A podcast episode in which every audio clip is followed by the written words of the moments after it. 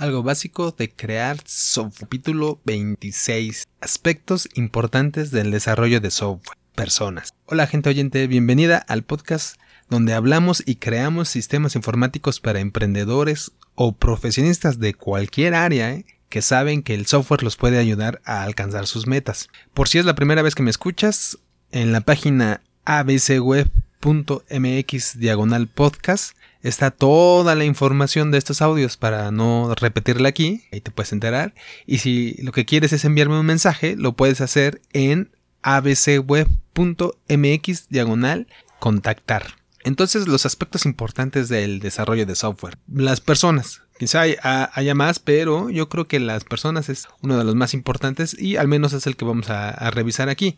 En el capítulo anterior del miércoles pasado les va de la práctica del sistema que estamos llevando a cabo, eh, Chronodent. Les decía que el software es se puede incluso eh, regalar después de que ya se tiene, porque bueno, el, el costo en realidad, el, el, verdadero valor viene cuando se usa, cuando ya, ya que se hace. Obviamente quien lo desarrolló también invierte, le invierte tiempo, pero ya después el costo más importante es en el uso. Entonces por eso incluso se puede regalar, que fue, era el caso que hacíamos esa prueba en el capítulo anterior, y decíamos, bueno, ahí está el sistema para que lo usen. También mencionábamos que había otros otro software por ahí de renta que ya existe actualmente que está en España, que ellos tienen una versión para usar el sistema eh, gratis. Entonces puedes registrarte y usar ese sistema también es gratis, para que vean que en muchos lugares hay el software puede ser uso gratis. Y tenemos el ejemplo también, como lo decíamos en aquel capítulo, eh, por ejemplo el correo, ¿no? Gmail lo usamos, muchas, muchos lo empezamos a usar de manera gratuita porque era gratis. Hotmail que ya se convirtió en Outlook.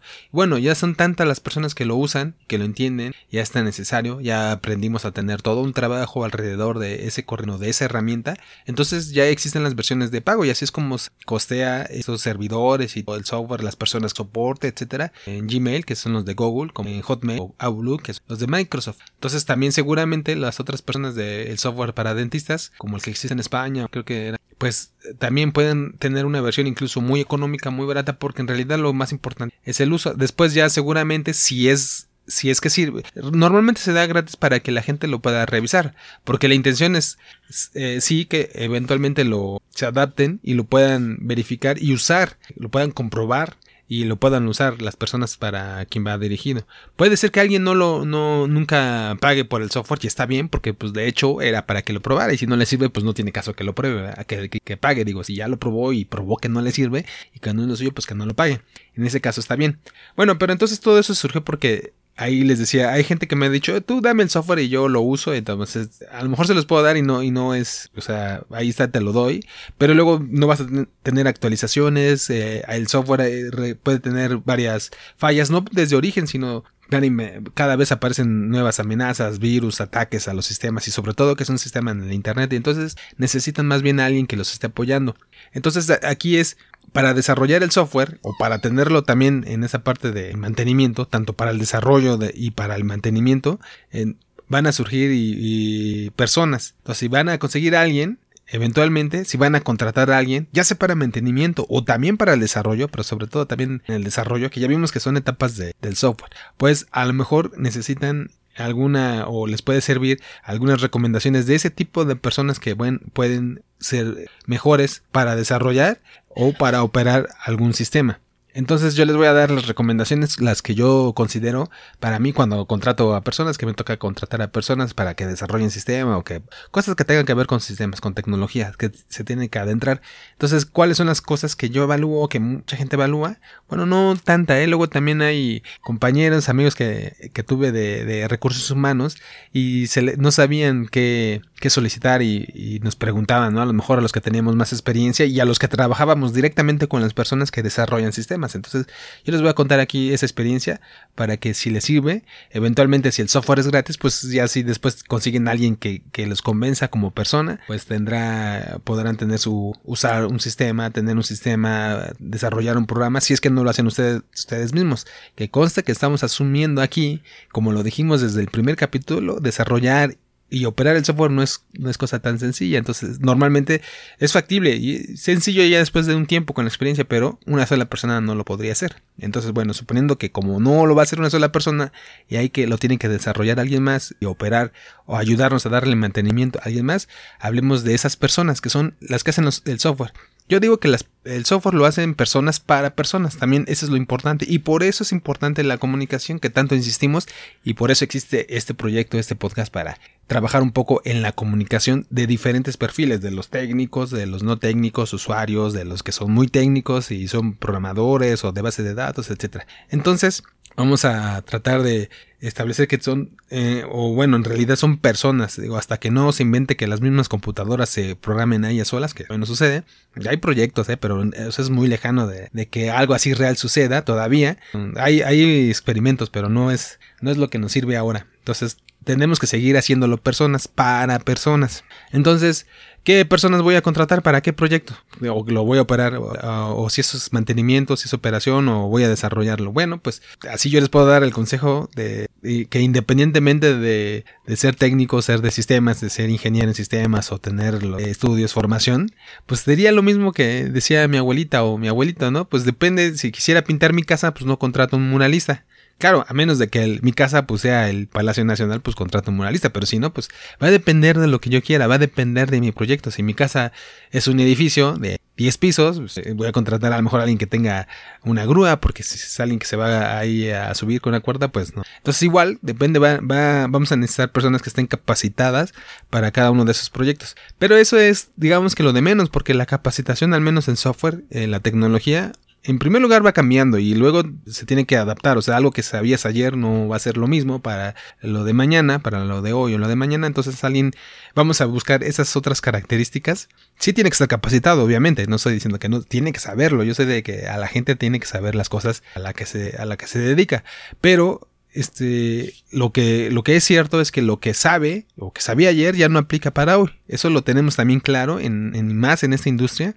No, no es exclusivo de la industria de tecnología, pero sí en, en, el software eso sucede mucho, entonces lo tenemos que tener muy, muy presente. Entonces, ¿qué es importante en unas personas? Yo diría que la comunicación. Eso es muy importante. Alguien que se sabe comunicar, tanto de, eh, de manera formal e informal, o sea, por un, en un correo, en un documento, eh, quien hace un documento, que le pone un orden, que es fácil entender esos documentos, esa, esa persona es, eh, tiene un punto, ¿no? Para sobresalir en el desarrollo de sistemas. Hay que comunicarse mucho, con, tanto para la gente que no es técnica como para los que sí son técnicos. Aunque solo hablen solo con los técnicos, deberían de también tener una parte de, visión, de saber para qué se está usando el software, tener ese, ese el porqué de ese software, por qué existe, y eso lo viene desde el usuario. Entonces debería de entenderlos. Entonces, alguien que se sabe comunicar, eh, de, en, escrito, lenguaje, hablar, este, etcétera, que sabe expresar sus ideas. Alguien que se sabe comunicar también, y eso no lo, no lo inventamos aquí, de sistemas, los de software.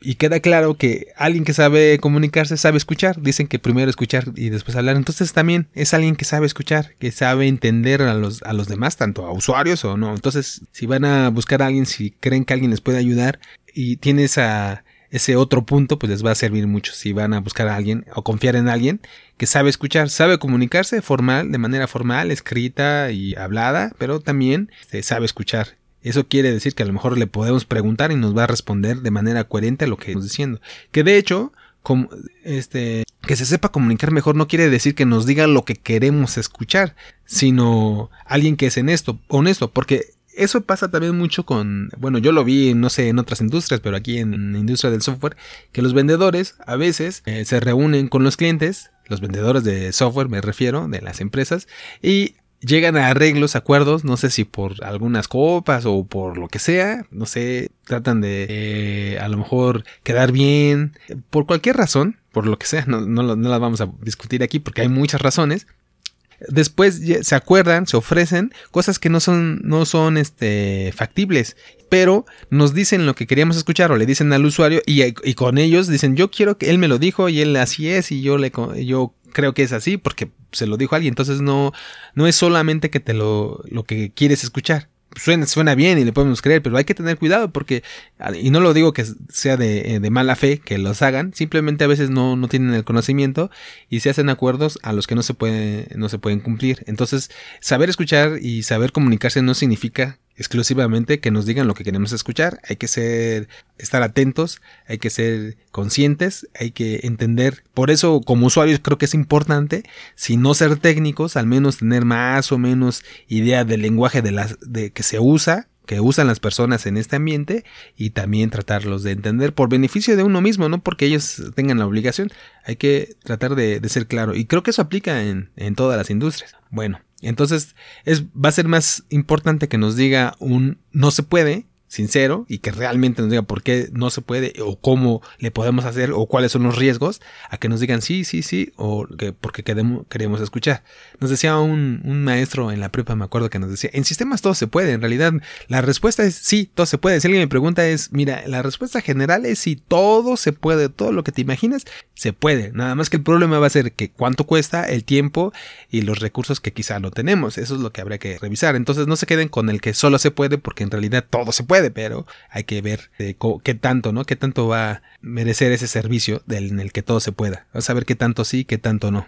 También existe otro dicho que dice, ten cuidado con lo, deseas, con lo que deseas porque se te puede cumplir. Luego a lo mejor no tenemos ese, esa, ese cuidado y puede resultar que no nos convenga ni a nosotros como usuarios. Entonces eh, hay que hay que sabernos comunicar bien. Y, ya van viendo que eso tiene que ver más con, con, personas, que tiene que ser con un arte de la comunicación. Entonces tiene que haber mucho formalismo, sí, pero también tiene que haber mucha esa parte intuitiva de, de los seres humanos. Otra característica, yo digo que, pues ya la habíamos mencionado, si estas cosas van cambiando, tiene que tener la profesión, de la formación, la persona que vaya a dedicarse a esto, pero es muy importante que también sea autodidacta. Y eso lo van a tener que preguntar, observar. a lo mejor nada más dense en cuenta como curiosidad de las personas que parece que desarrollan mejor sistemas son autodidactas. Eh, leen, leen mucho, tienen mucha curiosidad. Entonces, si tienen esa curiosidad y saben buscar información, saben leer, no, no, no necesariamente libros, pero revistas, este, también sitios en internet y eso. son gente que aprende a hacer las cosas por sí mismas. ¿Por qué? Porque lo que aprenden en la escuela se queda retrasado, ¿eh? O sea, todo esto va cambiando tan rápido que en realidad la gente que está en la parte de software, eh, supongo que así también sucede con los doctores, por ejemplo, ¿no? Que estando, pues también tienen que estar actualizados, entonces tienen que ser autodidactas. A lo mejor muchos de ellos pagan este también congresos, actualizaciones. Acá también hay, hay conferencias, congresos, eh, cursos, seminarios y también el, chiste es que sean este, responsables de seguir actualizándose. Entonces, esa parte es muy importante si son autodidactas. Ya vimos que sean eh, curiosos, que sean, sean responsables de estar buscando la información, estar al día, no cerrarse con una sola idea, no quedarse nada más ahí con lo que están haciendo. Eh, eso, eso va a ser muy importante. También algo que, algo que les va a servir mucho a las personas que se dediquen al software, ya quedamos, ¿eh? que tanto operativo como desarrollo, si alguien van a contratar o alguien alguna vez van a tener que trabajar con esa persona, bueno, pues por eso estamos hablando de todo esto. Entonces, esa persona de, de sistema, la que sí es técnica, tiene que saber programar. Me decía un amigo en la prepa que algo pasa en el cerebro, él, él decía eso, ¿no? Obviamente estaba, nada más lo estaba diciendo así de como de broma, algo pasa que se cablea de, manera diferente en el cerebro, piensa de manera diferente porque se tiene que tratar de con una máquina, se tiene que, cuando estamos trabajando, estamos eh, haciendo ese proceso mental de cómo debería de ser un programa, eso, eso sí, ah, no sé, como que influye en la manera de pensar, en el pensamiento. Bueno, de hecho, mucha gente lo decía este amigo en la prepa, pero mucha gente eh, me, me encuentra que dice que es esa parte. Por eso mucha gente quiere aprender a programar. Y no importa el lenguaje, hay muchos lenguajes. De hecho, lo que va a pasar es que si aprenden un lenguaje, en algún momento dado, probablemente ese lenguaje después cambie. Entonces, no, no importa. Además, la sintaxis puede variar, incluso en las mismas versiones, aunque sea el mismo lenguaje, pero el concepto se puede llevar a otro lenguaje. Entonces, no importa. Lo importante es más bien como que entender cómo es que funciona internamente en una computadora, que es porque tiene procesamiento, porque tiene ciertas instrucciones, porque tiene memoria, cómo sale la memoria, etcétera. Eso ayuda a a entender los programas y esa, eso les va a servir para todas las áreas. No, no, no es que necesariamente vayan a programar, pero sí ayuda a entender cómo funcionan las computadoras y, tener una idea y eso les va, les va a servir. Yo me imagino como los doctores que son eh, internistas, bueno, a lo mejor que son doctores generales, primero tienen que saber de todo, de todo el sistema, del sistema, el, cuerpo humano, eh, y aunque luego tengan su especialidad, pero si tienen esas nociones básicas, que no son básicas para los que no somos doctores, ¿verdad? Pero básicas para ellos, entonces van a entender todas las otras especialidades. Así pasa también con, los que nos dedicamos al software.